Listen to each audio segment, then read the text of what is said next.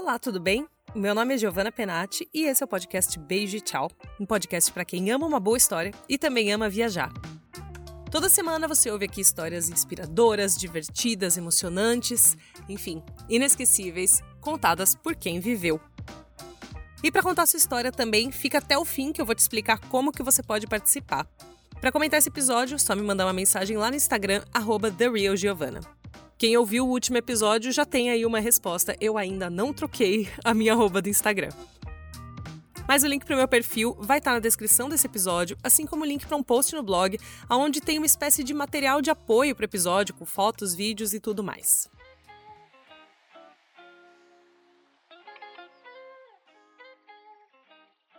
Hoje a gente vai ouvir a história de um casal que ficou noivo na Disney. E o que era a realização de um sonho para Laura e para Eduardo se tornou, com perdão do clichê, um pesadelo. Mas de verdade, não tem outra forma de descrever o que, que eles viveram lá. Os dois já namoravam há um bom tempo e eles gostavam muito da Disney, então ficar noivos na Disney era óbvio, era lógico. Só que por mais que a gente se planeje, realmente não tem como prever o que, que vai acontecer durante uma viagem, ainda mais no que diz respeito à nossa saúde. Então, antes de começar o episódio, eu já vou deixar aqui um aviso, caso você não saiba disso, nunca, mas nunca mesmo viaje sem um seguro viagem, porque tem coisas que de verdade não tem como saber que elas vão acontecer até elas acontecerem. Mas para você não começar a ouvir tenso, eu já vou te dar um spoiler da história deles, que a Laura e o Edu estão vivendo felizes para sempre, casados já tem mais de dois anos. Ou seja, depois de todo o perrengue que você vai ouvir aqui, tem um final feliz. Então, vamos ouvir a história? Quem conta é a própria Laura. Oi, meu nome é Laura e eu conheço o Eduardo já vai fazer quase uma década. Só que bem antes disso, lá em 2016, a gente tinha tido uma ideia de fazer a nossa primeira viagem internacional juntos. Até então a gente tinha feito viagem de fim de semana, assim, só bate e volta para Santos, que a família dele é de lá mas a gente nunca tinha passado uma férias juntos, assim. Então, a gente juntou uma grana por bastante tempo e veio aquela ideia, assim, de realizar um sonho, que era viajar juntos. E o lugar escolhido acabou pesando mais pro meu gosto pessoal, porque eu adoro a Disney, os parques da Disney. Eu tenho um sonho, assim, de conhecer todos os parques da Disney, os seis parques, acho que são seis ou sete. É, localizações que tem ao redor do mundo. Quero ir para todos, sonho conhecer de Xangai, de Hong Kong a gente resolveu começar pelo mais barato e acessível, né? Que é a de Orlando. Eu tinha ido com a minha irmã para lá pela primeira vez em 2015 e eu voltei assim encantada. Essa viagem de 2015 foi incrível. E quando eu tava lá, eu só ficava pensando, nossa, eu queria viver isso com o Edu também. Vai ser muito legal passar por isso com ele. Então a gente juntou um dinheiro, por sorte, a gente conseguiu viajar. Eu fui em outubro e em janeiro a gente já tava indo. Engraçado é que na época parece que teve um espaço gigante entre uma viagem e outra. Aí eu fui ver as datas e fiquei, caramba, menos de seis meses depois já tava indo de novo. Herdeira aqui, né? Não sei o que aconteceu. Em outubro você foi com a sua irmã e depois você foi com o Edu em janeiro. É, então, pois é. Eu, não é possível, eu devo ter calculado coisa errada, mas foi isso mesmo. é o sonho de qualquer pessoa que ama a Disney, né? Fazer esse tipo de, de bate-volta praticamente duas vezes. Então, eu nessa época ainda tinha uns sonhos meio besta, não, todo ano eu vou conseguir ir pra Disney. Quem sabe um dia, né? Não é a realidade atualmente. Então, a gente foi, eu lembro na época era TAM Viagens, né? Era Latam ainda. Parcelamos lá em 300 vezes, mas vamos, vamos realizar esse sonho, vamos lá. Fomos viajar. Logo no primeiro dia, é, a gente chegou, tava um frio bizarro. Tava muito frio em Orlando. A gente foi numa época, algumas pessoas devem se lembrar, que nevou muito acima do normal nos Estados Unidos. Puta, foi o Vortex. Não foi que teve um Vortex polar, um negócio assim? Isso, foi, foi bem nessa época. É, isso foi tão pesado na, na natureza local, assim, que Orlando também foi afetado. Tava muito gelado. Acho que não costuma fazer tanto frio lá. Obviamente, como bons brasileiros que somos, não tínhamos roupas para tanto frio, né? E como brasileiros que somos, quando a gente comprou a viagem, o dólar estava, sei lá, 2,50. Quando a gente embarcou, o dólar estava 4,50. Então, gastar não era muito uma alternativa lá, né? Era tipo, vamos se virar com o que dá. Nossa! Imagina em, sei lá, três, quatro. Não, sei lá, seis meses que seja, não sei. Não tenho muita noção de outubro para janeiro. Mas o dólar aumentar tanto assim, que desespero. Foi, foi quando começou o impeachment da Dilma. Aí zoneou toda a economia, foi quando começou a zonear tudo. Então a gente foi viajar mesmo assim, mas sabendo que, né, não podemos gastar muito, tem que ser bem contadinho, tudo. Como a gente tinha comprado reserva antes do dólar subir, feito a reserva da viagem antes do dólar subir, a gente conseguiu ficar pegar um quarto legal na Disney, assim, legal. Tipo, era um hotel simples, é um dos mais simples que tinha, era o Pop Center. Mas era um hotel na Disney, sabe? Uhul, legal. É, eu sempre recomendo para as pessoas que vão para Orlando tentar ficar em um hotel dentro do complexo da Disney, porque é muito grande lá, é tipo uma cidade onde a Disney fica. Porque são quatro parques enormes e além dos parques, tem eu acho que mais de 50 hotéis da própria Disney no mesmo terreno. Então você imagina, não são hotéisinhos, são resorts, são hotéis grandes. E, e tudo isso dentro do mesmo espaço. Então é um lugar gigantesco, é meio que uma cidade a Disney em Orlando. E você ficar dentro de um hotel da Disney, você tem algumas vantagens. Isso vai ser mais importante para a história lá na frente, por isso que eu tô contando. Guarda essa informação. É. Você tem, você pode entrar mais cedo nos parques, você pode sair mais tarde, você tem o ônibus que leva e traz da porta do hotel pro, até o parque que você quer. É, você consegue se alimentar dentro do, do espaço ali, usando toda a pulseirinha mágica lá que você põe seu cartão de crédito, passa mais fácil. Algumas besteirinhas assim, mas que, que no final acaba valendo para a experiência Disney. Afinal, você não vai até Orlando para ficar vendo Walmart, né? Você vai até Orlando para viver a experiência da Disney. Quer dizer, tem gente que curte ver Walmart, nada contra. Não sou eu, eu essa pessoa. Eu curto a experiência Disney. Eu sou aquela pessoa, eu percebo que é mais difícil achar pessoas assim entre os brasileiros. Que realmente ama os parques da Disney. Que quando ouve falar que o Magic Kingdom é o parque mais chato que tem, fica ofendida. Sabe? Porque eu, eu gosto de ver os detalhes. Eu não acho que é sobre os brinquedos é, de adrenalina. Eu acho que é pela experiência mágica, assim. É, é meio que uma realidade paralela. Por isso que eu, eu gosto, assim, de. É uma coisa meio diferente, assim. Você explora um, um outro um outro lado, assim. Um mundo à parte, totalmente mundo à parte. É, não, não, não é a nossa realidade, sabe? Tudo bem que é uma realidade meio cara, né? Mas tudo bem. Nada de graça nesse mundo. e aí a gente foi, felizíssimos. Só que quando a gente foi viajar, a gente já sabia de uma coisa. É, a gente tava completando para completar seis anos juntos. E, e a gente sabia que a gente queria ficar noivo em algum momento dessa viagem. A gente já tinha meio que combinado, porque a gente, tipo de casal, sabe que programa as coisas, tipo, cinco anos antes a gente já sabe o que vai fazer. A gente conversa muito sobre tudo.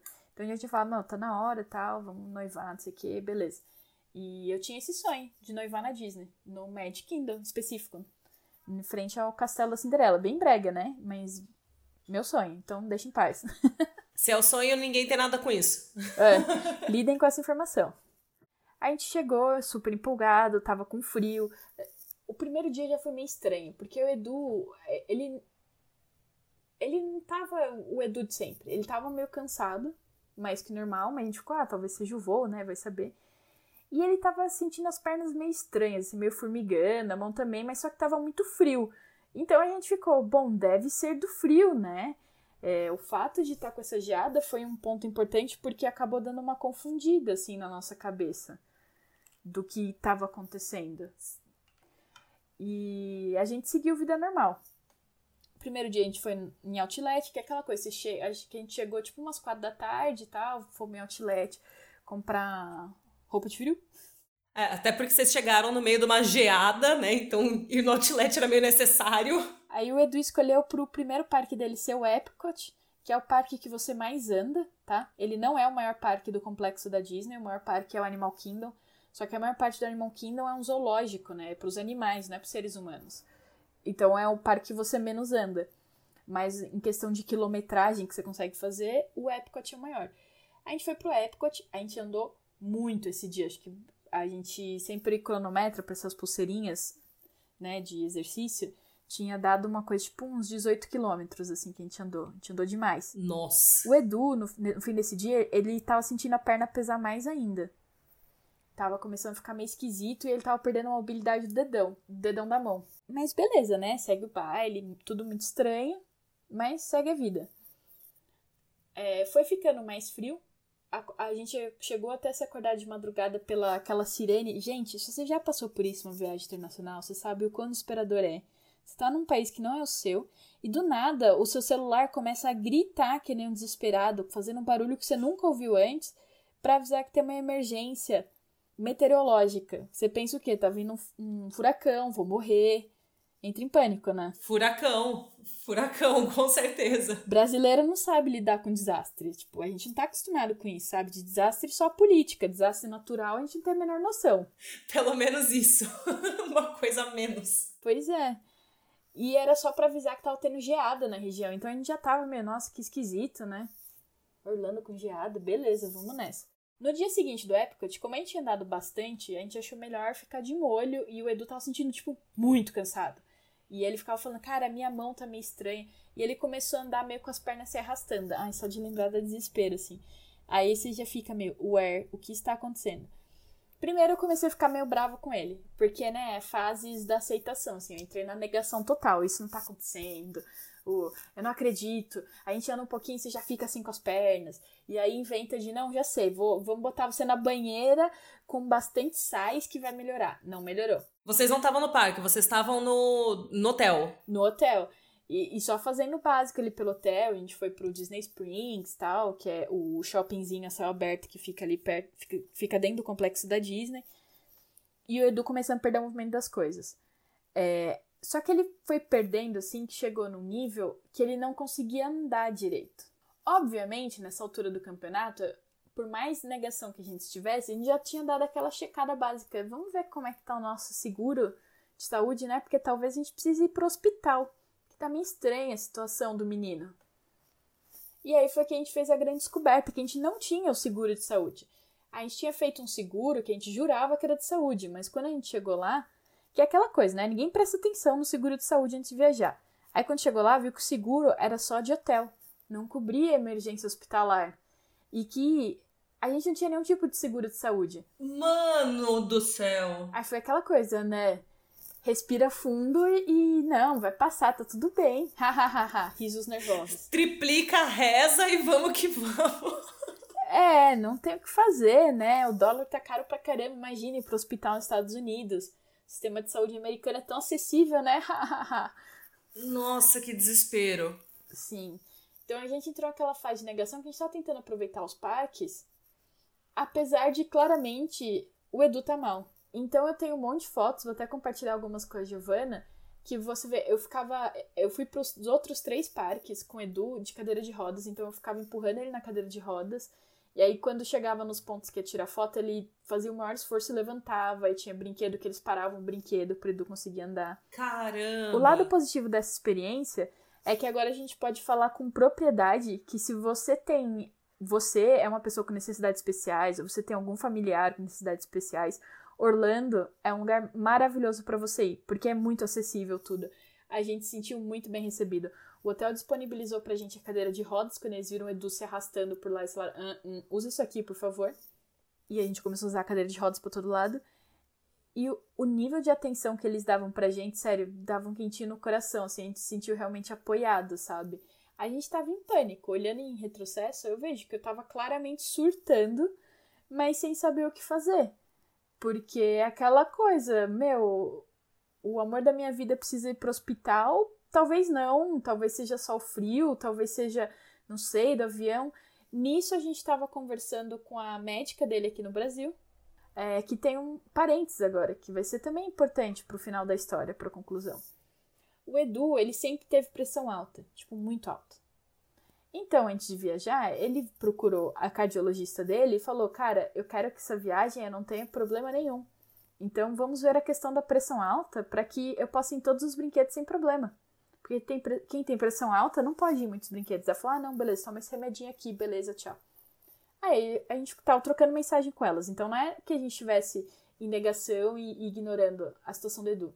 A gente fez isso, a gente chegou a pagar uma massagem caríssima num, num hotel mega chique lá. Faz uma massagem, faz um alongamento e vai ficar tudo certo. Deve ser um problema muscular, é o frio, é o voo. É, porque o Edu já tinha tido problema de circulação antes em voo. Então a gente tava. Não, talvez seja um problema de circulação, né? Por algum motivo no avião não tá circulando direito o sangue na perna.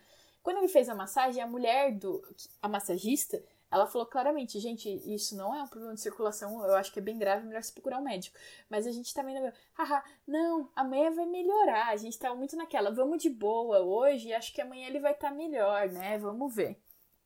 Estava tentando fazer por onde. Só que chegou num ponto, chegou num determinado dia, depois a gente se arrastar pelos parques, é, a gente resolveu finalmente ir pro Magic Kingdom.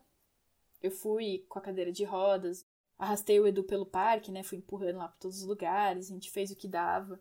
Dá pra ver em todas as fotos, assim, que eu estou claramente nervosa com a situação, mas tentando fazer de conta que tá bem. E o Edu está claramente preocupado com a saúde dele, mas tentando fazer de conta que tá bem, porque até hoje ele fala: Ah, eu me sentia mal porque eu estava destruindo a viagem de seus sonhos. Mas, né, gente, ninguém pede para ficar doente, acontece, né? Sim, sim. Tipo, dá, dá pra entender a preocupação dele, mas é, é, perfeitamente compreensível o que estava acontecendo, né? É um negócio que foge totalmente do, do esperado. Tipo, ninguém planeja ficar doente, como você falou. É, então, ninguém planeja ter uma emergência. Por isso que você tem que ter sempre seguro, gente. Pelo amor de Deus, faz seguro. Desde então a gente olha 18 vezes para ver se tem um seguro. A gente só não foi ao hospital porque não tinha seguro, porque a gente tava morrendo de medo de voltar com uma dívida gigantesca, com razão. Ainda mais em dólar. Aí a gente foi no Magic Kingdom. Nesse dia o Edu me pediu em casamento ele estava tão fraquinho que ele não conseguiu se ajoelhar. Quando ele estava na cadeira de rodas, ele não conseguiu nem tirar a mochila das costas para pegar a, a aliança. Eu tive que botar a mochila no colo dele, ele pegou a aliança e me pediu em casamento ali durante os fogos. Foi muito fofo, mas ao mesmo tempo eu estava muito preocupada com ele. Então, sempre essa sombra gigante, porque você sabe que não é normal isso. A pessoa ir perdendo movimento nunca é um bom sinal. Não, não tem nada, não é tipo, ah, é uma gripe. Não, imagina essa situação de ser assim, o, o sonho da sua vida, de tipo, tá lá com o amor da sua vida no lugar que você sempre sonhou. Tipo assim, não era para ser assim, tem alguma coisa errada com o Edu, a gente tem que descobrir o que que é. Sim. E aí no dia seguinte, o Edu acordou, ele tava mais cansadinho ainda. É, mas eu acho que tudo isso é, foi muito importante pra gente, porque mostrou como a gente lida com a crise. Falando agora parece tudo muito dramático e tudo mais, e foi. Só que a gente descobriu algo maravilhoso sobre a gente, que em situações como essa, a gente recorre ao humor, acho que de uma forma positiva. A gente estava rindo o tempo todo, um tentando animar o outro. Então acho que a gente conheceu um lado é, que você só vai conhecer sobre a pessoa que você está dividindo a sua vida quando surge realmente uma emergência que é como ela se comporta com tudo isso. Porque tem gente que surta, tem gente que foda-se o outro. Eu podia ter largado o Edu num canto e eu ir sozinha fazer as coisas. Eu tinha ingresso para outros parques, para Universal, tudo bem, tudo mais. Eu podia só largar ele no hotel e ter ido para lá. Eu não fui, eu fiquei com ele, sabe? É, então, e, e como um ia apoiando o outro. Acho que a gente se conheceu de um jeito assim, foi tipo uma aproximação em esteroides assim para os dois nessa emergência. E aí no dia seguinte, como eu tinha comentado, o Edu tava muito cansadinho. É, eu tava assim. eu tava segurando por onde dava. Eu sabia que ele não tava legal, ele não tava conseguindo nem levantar da cama direito. Pra ir até o banheiro, eu tinha que, tipo, se apoiar em mim, levar até lá. Aí ele tava deitadinho na cama e falou: Ah, vou ficar aqui deitadinho um pouco. Vamos fazer assim, vai vai lá no outlet, compra uns presentes para minha irmã e tal. Que daqui a pouco a gente volta, ou daqui a pouco era tipo cinco dias. A gente tava nesse nível, a gente tava contando os dias para voltar pro Brasil, pra ele poder ir no médico, pra gente ver o que que era. Não, ainda tinha isso, que tinha um voo de volta, né? Ele nessa condição, vocês, tipo, a, na cabeça de que seria um problema circulatório, depois desses cinco dias ainda teria a prova de fogo, digamos assim, né? Que seria o voo de volta. Então imagina a tensão que vocês estavam contando os dias para passar por uma tensão maior e depois conseguir resolver o problema. É, e é um, um, sentimento muito ruim, assim, você não saber o que tá acontecendo com a pessoa que você gosta. Ao mesmo tempo, você sabe que você tá vivendo um negócio que vocês queriam viver há muito tempo, vocês não estão conseguindo aproveitar, e vocês sabem que vocês gastaram uma grana ali, que vocês vão passar meses pagando ainda, e tá basicamente jogando dinheiro pela janela, porque você não tá usando nada disso. Enfim, vários, várias dúvidas, né? Eu fui no outlet, mas eu fui, cara, eu nunca me senti tão agoniada assim. Eu tava sentindo um peso assim no coração. Era difícil até de respirar, mas eu falei, não, preciso fazer isso pelo Edu, vou lá comprar o presente para as irmãs dele que ele pediu. Só que isso é quatro anos atrás. Quatro anos atrás já tem uma diferença gigantesca do que era a internet para hoje em dia, né? Hoje em dia é muito mais fácil cada um ter um acesso à internet, não importa onde ou o país que esteja. Naquela época, a gente só estava conseguindo acessar a internet dentro do parque da Disney, porque a gente não tinha chip nem nada, lá você tem Wi-Fi em todo lugar. Eu ia sair desse ambiente com Wi-Fi para ficar sem Wi-Fi nenhum, então eu não ia conseguir falar com o Edu. Então tinha ainda essa coisa, que eu não podia mandar uma mensagem para ele para falar, e aí, como é que você tá? Fui lá, fui rapidinho, voltei, acho que, sei lá, não, não deu mais de uma hora. Foi, tipo, focada, sabe? Fui pegar os negócios, voltei. No que eu tô voltando, eu tava com uma sensação muito ruim, assim, tava tipo, o Edu precisa de mim, né? eu tenho que voltar logo, tem uma coisa errada. No que eu volto, é, eu tô chegando assim, no corredor, o nosso quarto era o último do corredor. Eu vejo que lá no fundo, na nossa porta, tem um monte de gente, a porta tá aberta, e tem um monte de gente na frente, eu vejo que tem uma maca na frente. É, foi uma sensação horrorosa. Naquele momento eu tinha pensado, pronto, o Edu morreu. Foi exatamente isso que eu pensei. Foi o, o maior corredor que eu já andei e o menor ao mesmo tempo.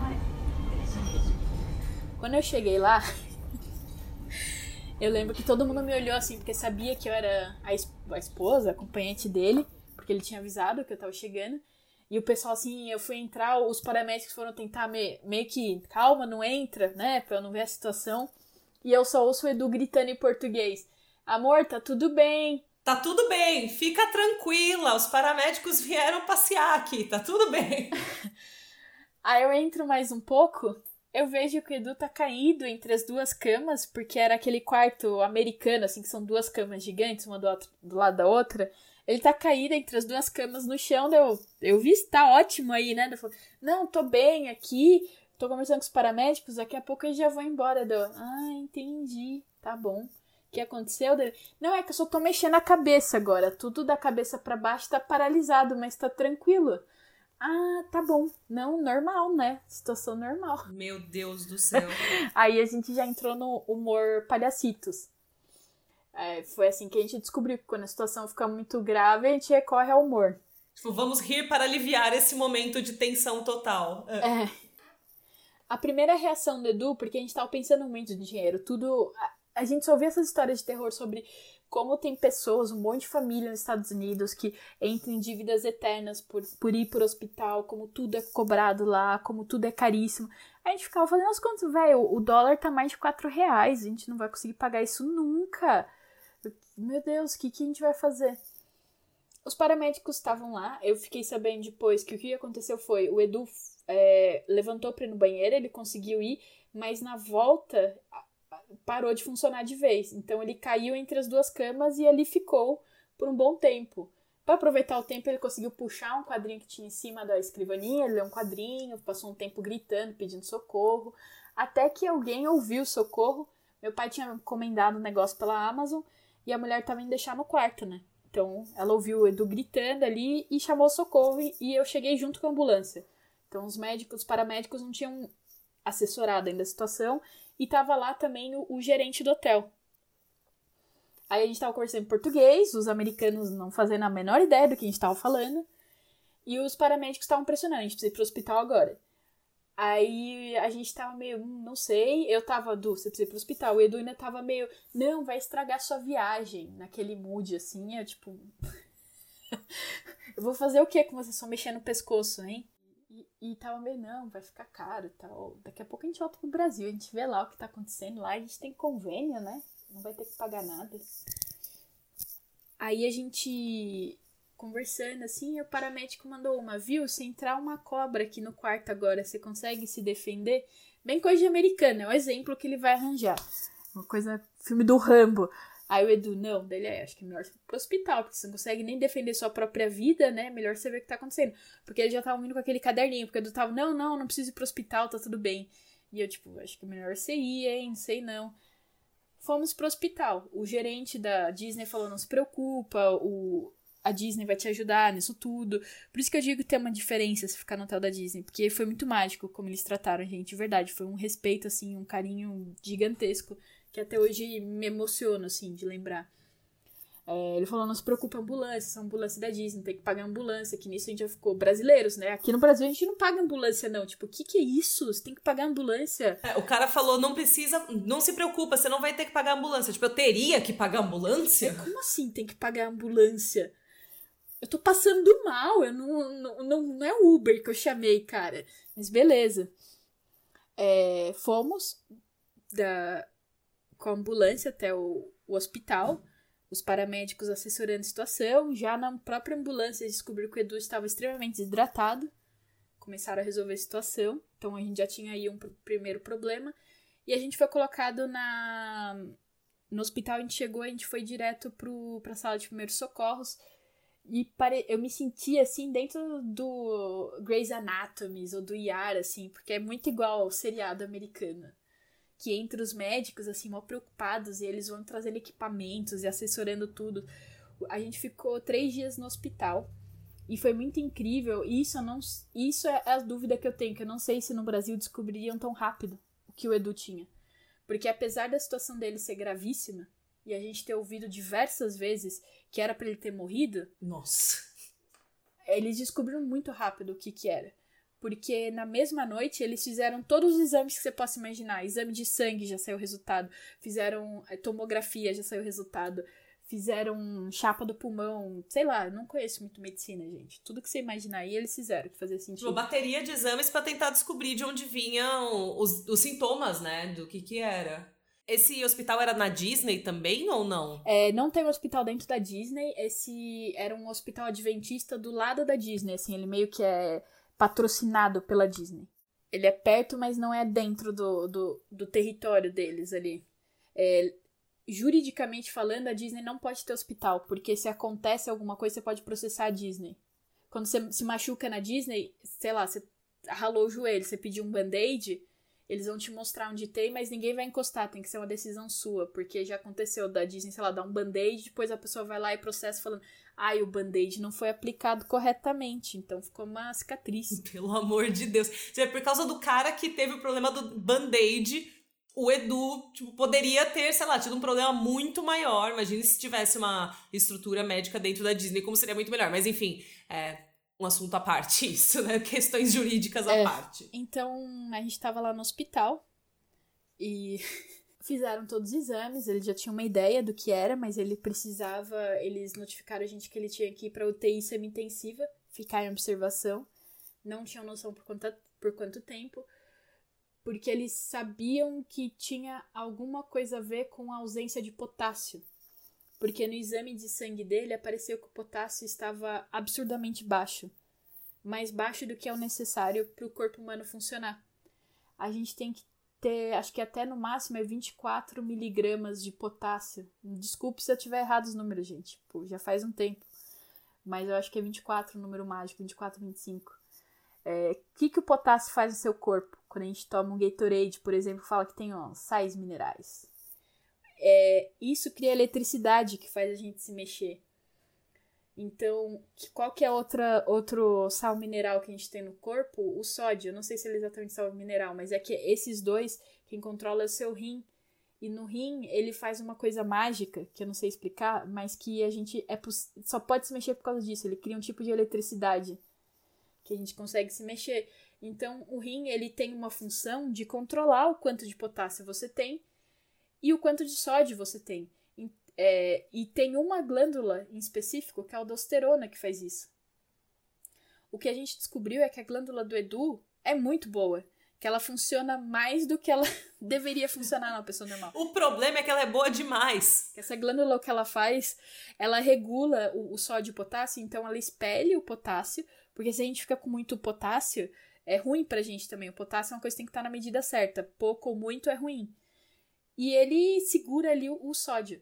Então ele estava segurando demais o sódio, por isso Edu tinha pressão baixa, baixa não, pressão alta, e por isso que quando ele ia em médicos, cardiologistas, eles não descobriam isso, falavam que ah, no seu coração tá tudo bem. É porque o problema não era no coração, a pressão alta era por causa do rim. E por isso que ele foi perdendo movimento. Porque como o potássio estava indo embora, não tinha eletricidade no corpo para ele se mexer. E no nível que estava, não era para ter mexido mais o pulmão nem o coração. Teoricamente, segundo a ciência, não se mexe mais com o tantinho que ele tava. Acho que tava 5 ou 6. Nossa! Ele não teve nenhum tipo de parada respiratória nem cardiológica, mas foi por isso que ele foi pra UTI. Quando a gente tava para subir pra UTI, me chamaram de canto, né? Falaram: ah, você precisa acertar aqui a conta antes da gente liberar para você subir, senão a gente vai ter que, né, soltar vocês pro mundo aí, vocês sabem com essa informação que vocês quiserem. Aí, ah, tá bom, né? Gente do céu, que absurdo! Que absurdo! Vamos aí pagar, né, o, o, o quanto precisa ser pago. E quem veio falar comigo, cara, é, tudo isso que aconteceu, assim. É, eu não sou religiosa, mas eu acredito numa força maior, assim. E eu vejo muito claramente como tinham pessoas boas no nosso caminho, porque essa foi uma das muitas pessoas que a gente encontrou no caminho. Era um cubano, aí ele me chamou de canto, levou numa mesinha lá da administração, mostrou o quanto que a gente tinha que pagar pelos exames e pelo, pela internação, no, pela passagem de menos de 8 horas na emergência, e dava algo, acho que é uns 3.500 dólares, 4 mil dólares. Na hora eu já fiz a conversão para real. Aí já entrei em desespero, gente, eu não tenho esse dinheiro. Eu não tenho o preço de um, de um carro para dar, só pela essa passagem, imagina o resto. Um carro popular, um carro popular para te dar agora. Eu, eu entrei em desespero, eu lembro que eu chorava e soluçava pra ele ficar. Você não tá entendendo, ontem a gente noivou, e, e aquele ali é o meu noivo, e o, o dólar tá quatro reais em relação real. Eu recebo em real. Eu não tenho como pagar. Eu tava desesperada, assim, suando e passando mal e, e desesperada. Eu lembro que ele só fez. É, aquieta-se, aquieta-se. Começou a falar comigo em espanhol, baixinho, assim. Perguntou se eu tava entendendo. Eu falei, tô entendendo. Ele falou: vou fazer o seguinte: tá acabando o meu turno. Vai começar o turno da manhã. Eu vou pegar a ficha de vocês, ó. Pá, apaguei, tá vendo? Sumiu. Não tem nada. Eu não salvei a sua ficha. E vocês vão subir direto tá? Tá vendo aquele enfermeiro? Ele vai subir vocês. Vou falar que tá tudo certo aqui embaixo. O hospital aqui é sempre uma confusão, tem muita gente chegando, estado grave e tal. Ninguém vai perceber. Tá tudo bem, só sobe, tá? Gente! Fica aqui entre a gente, boa sorte. Um anjo! Laura, você encontrou um anjo nessa hora. Foi um anjo. E. Gente! Nossa, arrepiei inteira, sério. Tipo, eu tô toda arrepiada de ouvir você contar isso. Pois é. A gente subiu pro corredor da semi-emergência, que a gente descobriu ter um nome específico, eu não lembro mais. Mas essa UTI que a gente ficou é em específico para quem tá com problema respiratório grave. Eles tinham que ficar nessa UTI porque eles acreditavam, o Edu já estava tomando potássios, doses cavalares de potássio, para ficar bem.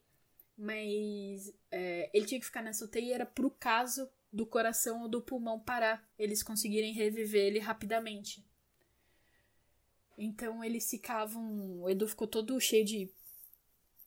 de fio ali ligado nas máquinas e tal. E eles ficavam a cada uns 10, 15 minutos vinha o enfermeiro olhar se estava tudo bem. Obviamente a gente fez amizade com os enfermeiros. É, o Edu ficou ali no quarto. Eu brinco até com o Edu que ele saiu dessa melhor do que eu. Porque ele ficava na cama confortável ali, sendo cuidado pelas pessoas, e eu tava numa cadeira escrota do lado. Fiquei três dias sem tomar banho, sem sair do lado dele, nada. E pra ir no banheiro eu tinha que ir no banheiro lá de fora, não era pra usar o, o, o da, o da sala que ele tava, né? E eu andava pelo corredor e, e, o corredor era uma coisa terrível, assim. Eu sentia que o nosso quarto era um rainho de sol ali, porque a gente foi puxando o bom humor mais para cima. Tanto é que eu sentia que os enfermeiros iam se esconder lá para tentar assimilar um pouco dessa energia boa. Porque os quartos ao redor era gente chorando porque tava todo mundo morrendo. Eu vi três pessoas morrerem nos outros, nas outras UTIs, sabe? Então era uma sensação péssima, assim, de tipo, cara, acho que tá pior do que a gente imaginava. Porque afinal vocês estão na UTI, né? Vocês estavam na UTI por prevenção, digamos assim, mas não deixa de ser UTI. Tipo, é um milhão de motivos pelos quais as pessoas vão pro, pra terapia intensiva. É, nessa viagem a gente descobriu também que ninguém nunca mais pode falar nada do meu inglês ou do Edu, porque a gente ouviu muito termo médico e a gente entendeu tudo e a gente conversava com ele super bem. Os enfermeiros até brincavam com a gente. É, que a gente tinha inglês melhor que muito americano. A gente tava super por dentro de tudo. Ah, vocês eram formados em medicina por, sei lá, 10 temporadas de Grey's Anatomy. Valeu a pena todo o tempo investido assistindo IAR, principalmente. Adoro IAR. então tava por dentro total, assim, dos assuntos. E nossa, foi uma aprovação. Assim, a gente teve cena de entrar um médico com um grupo de estudante e eles. É uma sensação bizarra, bizarra. Devia ser proibido isso, porque é um cocô, como você se sente. Que entra o médico-chefe lá com os estudantes contando a situação e falando: não, aqui é um milagre da ciência. Esse homem não era para estar vivo. Olha aqui a ficha dele, quanto que estava o potássio quando ele chegou. Não sabemos até agora como ele sobreviveu. E a gente, eu tô aqui do lado. Caramba, é tipo um zoológico, assim, né? Você chega lá, fala o que você quer, nem se importa com o cara que tá lá. É. Tipo, já sei que eu quase morri, sabe? Dá pra gente falar de uma coisa um pouco mais leve agora? Sim. Da mesma forma que eu elogiei o sistema médico americano pela velocidade com que fizeram os exames, fica aqui a minha crítica que tem umas, umas coisas que não fazem sentido. Por exemplo, o Edu, é, ele ficou três noites internados. Na segunda noite ele já tava bem. Ele já tava andando de pé. Foi uma das cenas mais bonitas que eu vi. Inclusive, eu tava dormindo e quando acordei, ele tava levantando e falando: Amor, eu vou no banheiro sozinho. Todo fanfarrão já. Ele levantou. Tava bem, melhor que eu. E foi no banheiro, de boaça. E assim, o que eu tava comentando das bizarrices médicas é, ele tava lá porque o potássio faz efeito rápido. Então, da mesma forma que ele ficou mal rápido, ele voltou a ficar bem rápido. Só que ele estava lá por causa da pressão alta. Que falaram, não vai poder dar alta até a pressão dele baixar. Porém, ele estava lá todo ligado nos aparelhos que media a pressão dele a cada 15 minutos, então ele não conseguia dormir exatamente. Então ficava lá apertando o braço dele a cada 15 minutos para ver a pressão é, todos os aparelhos bipando naquela sala. Tanto de barulho que faz dentro de uma sala de UTI é, é bizarro. Vários, vários equipamentos eletrônicos bipando. As pessoas entrando lá cada meia hora para falar que ele tinha que ter morrido, sabe? Sendo um corredor da morte ali, que você ouvindo familiares chorando no quarto da frente porque o avô faleceu. Então não é um ambiente que você fica de boa, assim, sabe? Você fica meio abalado. Você virar pra pessoa e falar que a pressão dela tem que baixar na situação é meio cruel até. Que e dado tudo isso, é, quando vi o jantar, vi o quê? Com sal. Vinha tudo salgado, que eu sei que é uma coisa que não acontece em hospital brasileiro. E vinha com saquinho de sal, para botar mais sal. Inclusive, o Edu ganhou bacon de café da manhã. A gente tem a foto dele segurando bacon, que a gente falou, vamos tirar foto disso porque não é possível. No Brasil, o pessoal reclama que a comida não tem nem gosto, em comparação dos Estados Unidos, é é uma bomba, né? Tipo, sal, bacon. E, então, e, e, ele tava lá por causa do, da pressão alta, sabe? Ele não podia ir para um quarto mais simples, porque, sei lá, sua pressão tá muito alta, estamos estranhando isso. E a gente, sim. É, como que a gente foi ficando mais calmo? Primeiro que, óbvio, tanto a minha família quanto o Edu falou, Laura, pelo amor de Deus, faz tudo o que precisa, a gente não tinha noção de que tava tão grave, a gente dá um jeito com a grana, só tenha certeza que o Edu está bem, aí você já começa a esperar mais aliviado, ok, tentando tirar o dinheiro. E segundo que é, a gente encontrou um médico, eu não lembro mais o nome dele, mas eu queria colocar ele numa caixinha. Esse é outro anjão que passou pela nossa vida. Era um indiano que tinha uma vibe muito diferente dos americanos. Americana sempre brinco que é um pouco assustada. Tudo para eles é tudo muito sério, muito grave, sabe? Eles são um pouquinho assustados, assim, culturalmente falando. Eu sempre fico com essa sensação. E eu digo isso por experiência própria, tá? Porque é parte da minha família é americana. Fica esse parênteses aqui. Tem uma tia aqui, é casada com um americano e mora lá há anos. Então a gente tem bastante contato tal. Eu vejo a diferença, assim, cultural, sabe? O brasileiro é mais, mais relaxado tal, mais ligado. O americano tá sempre meio tenso, assim. E eles passam muito isso no hospital. Eles estão sempre meio tensos, assim, demais. É, e o, esse médico, no caso, ele era um nefrologista, que é o tal de especialista no rins. Os outros médicos estavam, meu Deus, por que será que o seu corpo expeliu todo o potássio? Aí o médico veio muito na tranquilidade. É, ele tinha um nome indiano, o, o sotaque dele era bem carregado indiano, assim. Acho que ele devia ser de lá mesmo. E ele falou: Gente, fica tranquilo, o Edu tá bem agora. Isso aconteceu porque, se lembra que você foi no médico no seu cardiologista e pediu para trocar o remédio, este remédio que você estava tomando é, não pode tomar para quem tem a situação da sua aldosterona como você, que é essa glândulazinha que, que, que controla as coisas, porque a sua aldosterona ela já funciona melhor que normal e esse remédio faz ela funcionar mais ainda. Então ela entrou num, num, num, estado assim, legal, então vou jogar todo o potássio do seu corpo para fora e você vai ficar só com sódio. Por isso que ele, apesar de ter essa, essa glândula com essa característica, nunca tinha tido um problema desse. E daí, por conta de não querer ter nenhum problema, foi no médico e acabou tendo um problema muito pior. Basicamente foi isso. Exato, ironias da vida. Exatamente isso. Só que a gente gosta de acreditar que esse problema ele ia ter em algum momento, então foi melhor ter numa situação em que foi controlado rápido, em que a gente achou a solução. E acho que a longo prazo, é, tem muita gente que falece já depois dos seus 50, 60, com problemas no rim, porque não tratou nunca essa situação. E, e ele tá tratando agora, ele vai no médico a cada seis meses, faz um monte de exame, tá? É, você trata super fácil, com remedinho, é tranquilo. Mas, é, então acho que a longo prazo foi a melhor coisa que aconteceu. Que eu acho que a gente sempre tem que tentar ver a, as coisas pelo, pelo lado positivo. O lado negativo seria, nossa, perdemos uma viagem, gastamos dinheiro, foi traumático, isso aqui. O lado positivo foi, a gente ficou próximo num nível que a gente não imaginava que era possível. A gente se conheceu numa situação estranha, assim, descobriu como o, a gente se comporta e a gente gostou de como é um outro.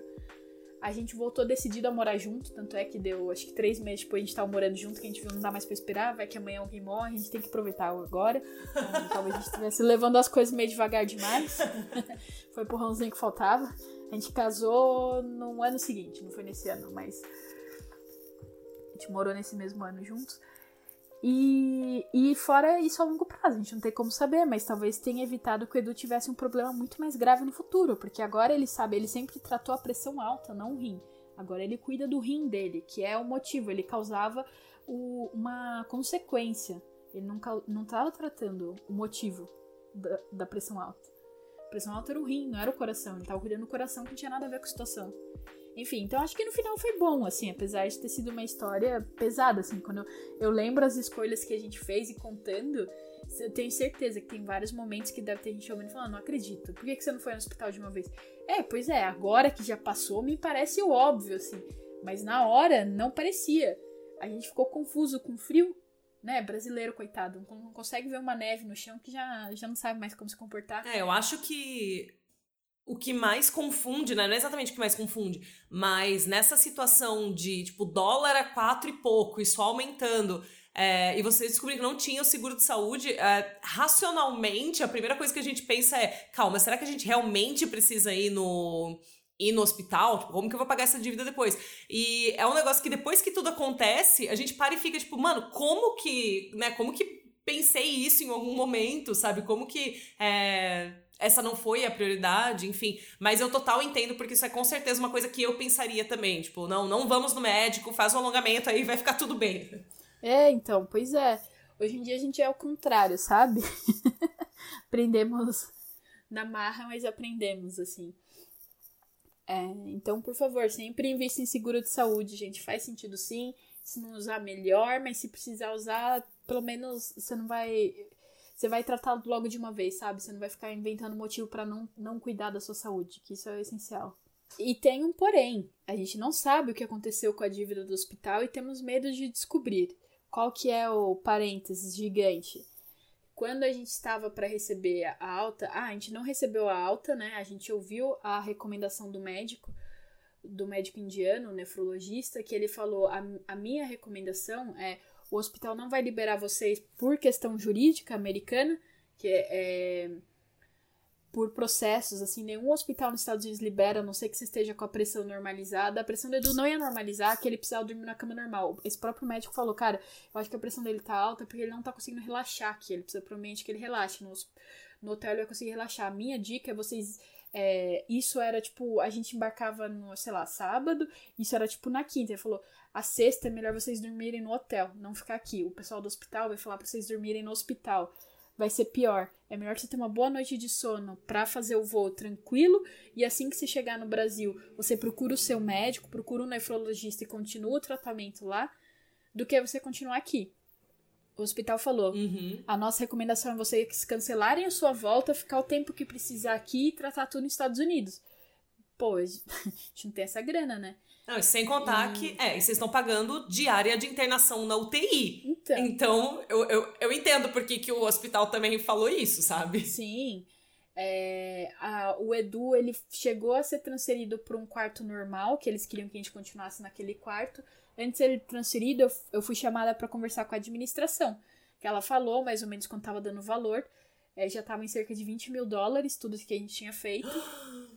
E aí ela explicou, ó, é, a sua situação, eu acredito, como era questão de vida ou morte, que vocês não têm que pagar. Mas eu preciso que vocês preencham esse formulário, me mandem por e-mail e comprovem que a renda é, é, anual de vocês é menos que X tantos dólares. Como o dólar tava 4 reais, era fácil provar isso. Era só pegar o nosso imposto de renda, mandar, você converte para dólar e fala, é, não, é bem menos que isso, vocês não tem como pagar mesmo. A gente fez isso, só que nunca veio o accept de que foi. De foi que, que sumiram com a dívida. A gente tem algumas teorias. Ou a Disney desapareceu com esse dinheiro, porque a gente tava lá como hóspede, eles sempre se referiam a gente aos hóspedes da Disney. E a gente tem noção que foi privilegiada sim a nossa passagem pelo hospital por esse motivo. É, eu cheguei a sair da ala Disney e andar por outras áreas, porque quando eu ir no banheiro eu nunca podia usar o do Edu. Não, sei porque tinha essa regra bizarra, eles ficavam muito bravos se eu usasse. E eu andei na parte das pessoas normais lá. As o- a parte normal do hospital, onde os americanos que não têm um seguro de saúde e tudo mais estavam, estavam no chão. Não estavam dentro do quarto. É tipo no Brasil, aquele monte de maquinha no chão, sabe? Então a gente tem noção que a gente estava num lugar privilegiado. Que não é assim pra todo mundo. Imagino que por vocês estarem num hotel da Disney, até o gerente tá lá e tal, é, eles provavelmente estavam bastante preocupados com a situação de vocês, né? Porque imagina o, o problema que isso pode ser pra Disney. Imagina se acontece uma coisa mais séria com o Edu é, e isso aconteceu dentro da Disney e de repente dá algum escândalo por falta de assistência médica dentro da Disney. Então eu acho que eles estavam bastante preocupados também. Sim, total. É, a Disney pode ter sumido com isso. O mais provável é que eles aceitaram os nossos documentos e a dívida foi, Foi perdoada. foi né? perdoada. Era um hospital adventista com, com. Tinha lá que eles tinham um serviço de caridade e tudo mais, então eles devem, ter- devem ter entrado nesse, nesse buraco aí. A gente achou melhor não ficar perguntando demais, porque é aquela coisa: dívida é um negócio que te encontra. Se a dívida existisse, já tinham entrado em contato de alguma forma. Sim. Eles têm todos os nossos documentos. Exatamente, a notícia ruim ia vir muito rápido. Já fez viagem internacional, ninguém nunca parou a gente pra falar nada. Olha esse dinheiro aqui que você tá, você tá devendo. Então, se tivesse a dívida, alguém já tinha falado alguma coisa. É, não, acho que não, não tem problema, não. Acho que nem, sei lá, se vocês forem entrar de novo. Vocês não voltaram para os Estados Unidos depois disso. Não, teoricamente a gente ia voltar esse ano, mas aí aconteceu o corona, né? Então não sabemos quando será. Vamos esperar um pouco. Mas eu acho que isso, eu não sei, eu imagino que eles nem tenham acesso a esse tipo de coisa. Mas então daí vocês terminaram, vocês ficaram é, internados, né? Ficaram no hospital. Aí vocês voltaram pro hotel e depois já voltaram direto pro Brasil. Isso, e foi, cara, foi tão feliz a volta pro hotel. Eu acho que a gente nunca teve uma chegada em hotel tão feliz. É, a Disney, ela pagou, o, ela pagava o nosso táxi do hotel pra lá. Era só se falar que era que você, era, é, que você estava lá pela Disney, eles cobriam isso. A gente chegou na recepção, eu fiz questão, lembro até hoje o nome da menina que achou Edu, era Jasmine, Jasmine. Eu pedi, a Jasmine tá aqui? Aí falaram, não está. Aí eu falei, legal, quero deixar um recado pra ela. É, tem uma coisa que você pode fazer no- em, em hotéis da Disney que é muito legal, que é o, acho que é Aplause ou o nome, tipo, Aplause ou, que se escreve. Que é um elogio. Quando um funcionário recebe um elogio desse, parece que eles ganham um brinde e tal, não sei o que que é. Tipo, é muito importante você ganhar um elogio formal escrito de alguém. E aí eu fiz uma cartinha pra ela. Eu agradeci a ela e o gerente do hotel e falei que eles salvaram a vida do, do amor da minha vida. As meninas da recepção, quando elas viram o que eu tava escrevendo, assim, aí ficou uma olhando a outra e de repente juntou várias recepcionistas olhando assim dela. A Jasmine salvou a vida de alguém, né? Sim, salvou, a gente tá chegando agora do hospital, não sei o quê.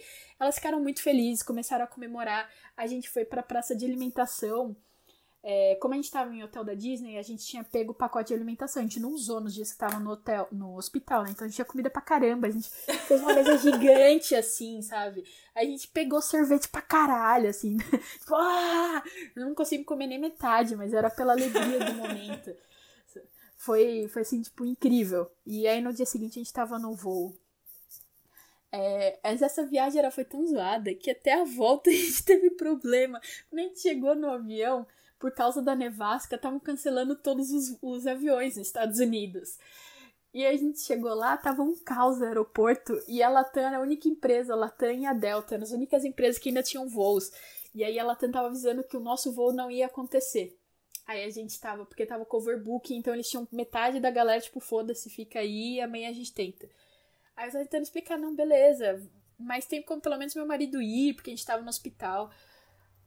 Olha, te falar uma coisa, a Latam foi bem grosseira nesse momento. Porque, um, eles não acreditaram. Dois, quando eu comecei a mostrar os papéis do hospital, eles começaram a falar que o Edu não podia nem embarcar, porque se ele morresse era culpa do, da Latam, que eles não iam levar ele pro Brasil. Fica aí, vai nadando. É, foi tipo isso, a conclusão que eles chegaram, fica aí. E aí um dia você volta. E eu, tipo, não, moça, ele precisa. A médica dele tá esperando, ele já tem uma consulta, tipo, no domingo mesmo, sabe? Ele precisa voltar pro Brasil pra ver, continuar o tratamento. Só que, de novo, outro anjão. A mulher da Delta do lado ouviu a conversa, era uma americana e ela falava só um pouquinho de português. Ela ouviu e eu lembro até hoje ela chegando, ela abraçou, assim, me abraçou por trás e falou: Ah, você é a menina que foi pedida em noivado na Disney? Ah, sim. Não se preocupa, você e seu marido vão voltar juntos. Eu já tava me despedindo, porque no final eu briguei, nossa, eu xinguei, usei tudo que eu tinha, todas as forças que eu tinha. Falei, o meu marido vai voltar, vocês não estão entendendo. E aí. Depois de tudo que você passou, tipo, é. você descarregou ali no balcão da rata. Sim, eu, eu tava pra dar na cara de alguém. É, gente, por favor, se um dia o voo de vocês for cancelado, não seja o brasileiro desagradável que fica enchendo a caralha do saco da comissária de bordo porque você tem que voltar. Que eu lembro que tinha esse brasileiro que ficava, ai, mas eu tenho uma reunião de trabalho amanhã. E a mulher, senhor, amanhã é domingo, né? Não, mas eu tenho que estar amanhã, porque senão eu vou chegar só na segunda e a minha reunião de trabalho, tipo, amigo, ninguém se importa com a reunião de trabalho. Se fosse importante mesmo, você voltava antes, tá? Obrigada, beijos, imprevisto acontece. Gente, meu, meu noivo acabou de quase morrer aqui, eu posso, por favor, ter prioridade? Então, é, então, gente, põe a mão na consciência e pensa se o que você tem é realmente grave, importante para passar na frente de todo mundo. Porque nessa, ele tava tesourando a volta de uma pessoa que realmente precisava voltar logo pro Brasil por questões médicas. Então não seja esse ser humano, sabe? Pensa, sabe? Que você pode atrapalhar é, outra pessoa, que não tem nada a ver com a situação. Sim. Aí a moça da Delta falou, falou do seu pedido noivado, ou seja, sua história virou uma referência ali pra todo mundo. Não, porque eu tava ali, eu tava gritando tudo pra mulher do balcão da Latam, porque primeiro eles não queriam nem falar comigo. Eu comecei a gritar, assim, segurando os exames, sabe? fazendo. Fazendo um escarcel. Daí eles ficaram muito irritados, eles ficaram achando que era mentira, que eu tava jogando um caô, assim, só pra conseguir voltar. E falar, mas só o seu marido vai. Não, mas beleza, eu fico aqui, eu durmo até que precisar, mas manda ele de volta, pelo amor de Deus. É... E aí o pessoal da Delta ouviu. Aí elas chegaram lá, me abraçaram, falaram, não, tá tudo bem, você e seu marido vão voltar. Eu já tinha abraçado o Edu e me despedido dele chorando, sabe? Não, volta você pro Brasil. Já estavam despachando a mala dele. Aí pegaram, ela foi, pegou as malas, voltou, o pessoal da Latam ficou com aquela cara no chão, assim, porque esse celular não tinha espaço para nada. E como que você é, vê hoje, lembrando pensando assim no, no, pedido de casamento em si, uh, como que você se sente lembrando disso? Porque pedido de casamento é, é aquele negócio de é, era o seu sonho de ser no Magic Kingdom e tudo mais. Uh, imagino que seja talvez você tem uma sentimentos meio uma dualidade de sentimento, sabe? Pensando nisso, como que é para você lembrar desse momento em si? Até não muito tempo atrás, quando eu lembrava, eu me sentia mal de. Eu me sentia culpada de não ter sido mais boazinha com o Edu no sentido de vamos logo pro hospital, ter incentivado essas coisas, sabe? Eu sentia muita culpa, assim. É... Eu, eu, eu me culpava por muita coisa, assim, da viagem, de que ele só fez por minha causa, sabe? E não, não era necessariamente uma lembrança feliz, eu acho que. Mas isso com que seguiu, assim, desde que a gente tá morando junto, tem sido tudo muito bom. A gente tá completando quatro anos morando juntos já. Então, foi uma aprovação gigante. Eu queria muito conseguir voltar para lá com o Edu bem, que era o nosso plano para setembro, né? A viagem que a gente tá marcada era para lá. E ter a viagem que a gente nunca teve, sabe? Fazer as lembranças direitas. Eu, eu queria conseguir limpar. É... Quando a gente se casou, a gente já tava morando junto há um tempo. Então a gente ganhou, é, a gente já tinha a casa montada. Então a gente pediu para todo mundo para dar dinheiro para lua de mel. E a gente conseguiu ir pro Japão na lua de mel. E no Japão a gente foi na Disney de lá. Então acho que a gente conseguiu, quando a gente foi para Disney de lá, acho que foi importante para isso, para tirar essa sensação ruim, sabe, de que a gente nunca teve essa viagem assim mágica. É uma história que dá um quentinho no coração, porque terrível, várias coisas aconteceram, mas sempre tem alguém tentando lá deixar a situação menos ruim. E acho que isso é uma coisa muito legal, sabe? Te dá um, uma esperança, assim, de que tem solução sim pro mundo. As coisas não estão perdidas, não.